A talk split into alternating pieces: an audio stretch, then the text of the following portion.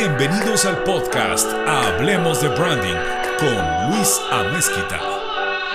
Hola amigos, qué gusto poder estar con ustedes en un episodio más de Hablemos de Branding. Mi nombre es Luis Amezquita y hoy vamos a estar hablando de un tema especial que es branding para emprendedores y microempresarios. Acompáñenme. Antes de que te sumerjas en el diseño del logotipo, del desarrollo de tu sitio web o tal vez la paleta de colores, hay algunos aspectos importantes a tener en cuenta al diseñar tu empresa.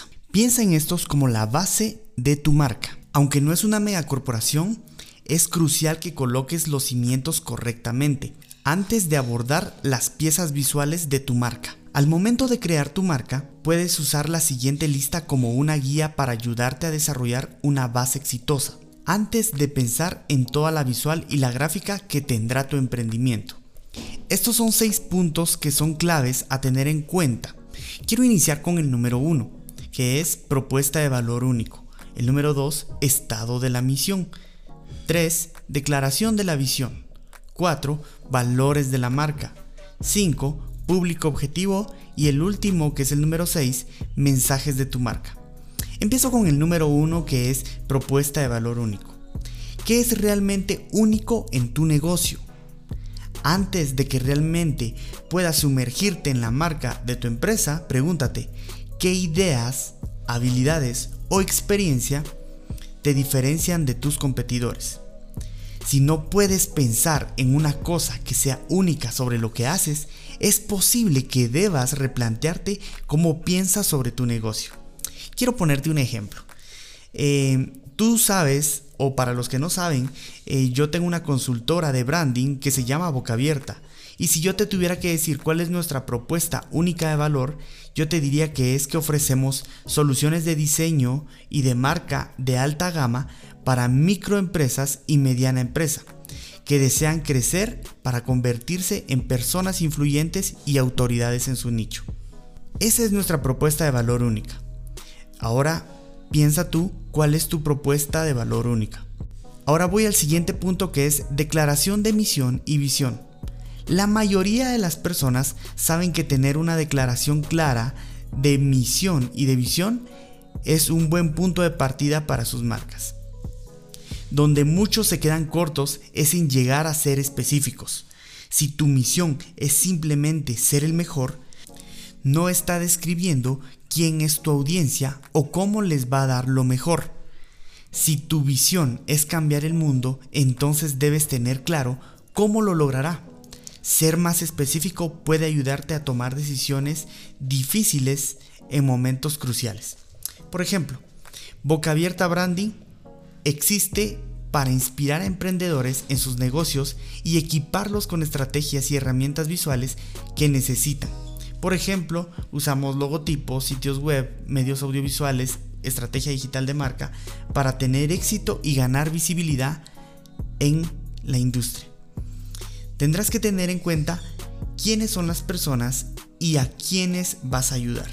Y con eso viene el siguiente punto que es el tema de los valores. Sin valores no hay principios claros para guiar a tu negocio o tu marca. Define lo que te importa y lo que te impulsa. ¿Qué te hace despertar todos los días y decir, sí quiero hacer esto? También puedes definir cada uno de tus valores con una pequeña descripción para ayudar a que sea más significativo para ti. Crea un llamado a la acción a partir de cada uno de los valores que te motivarán a vivirlos todos los días. Por ejemplo, voy a hacer una lista de valores que podrías usarlos o que podrían inspirarte. Y quiero empezar con el primero, y es propósito perseguir, inspirar y celebrar el significado y el impacto de tu trabajo. Esto es valioso. Si tú tienes un propósito para trabajar, vas a tener un porqué y eso puede hacerlo significativo en tu empresa. Pasión, ama lo que haces, tener hambre de hacer la diferencia. Sorprender, crear soluciones que sorprendan e inspiren. Determinación, aspirar a ofrecer lo mejor pase lo que pase. Dedicación. Producir trabajos de calidad superior con gran atención al detalle. Administración. Asignar y administrar tu tiempo, habilidades y recursos de manera responsable. Esta es una lista que podría inspirarte para trabajar en los valores de tu empresa. No es una lista definitiva, más bien deberían de estar basadas en tus principios.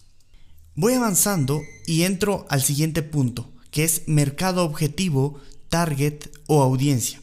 En realidad es lo mismo. Lo que significa esto es a quién quieres que llegue tu marca, a quién proporciona productos y servicios. Investiga cómo tu mercado objetivo consume información, qué valoran, qué les gusta y quiénes son ellos. Estas ideas te llevarán a cada parte de tu negocio, desde donde se comercializa hasta los mensajes que deberías enviar. Te pongo un ejemplo.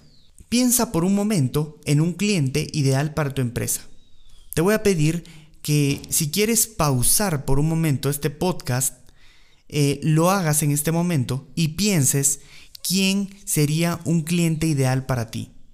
Piensa en una persona en específico y vamos a ir creando un buyer persona o una persona o cliente ideal al que le puedes vender. Mientras eso sucede, yo voy a continuar y te pongo un ejemplo. El ejemplo es el siguiente. Nuestro cliente ideal es un empresario con un negocio gastronómico, o sea, tiene un restaurante. Con educación universitaria, él tiene una familia y es una persona clave en la toma de decisiones para su negocio.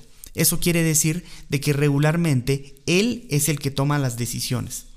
Él es activo en su comunidad y se preocupa por dejar una marca positiva en el mundo. Quiere decir de que él se preocupa por no dañar el medio ambiente o él quiere dejar huella como persona. Le gusta asistir a eventos de negocios, festivales y eventos de caridad para participar en su comunidad y comercializar su propio negocio. Él valora su tiempo por encima de todo y le gusta permanecer en su línea de experiencia y dejar el resto a otra persona.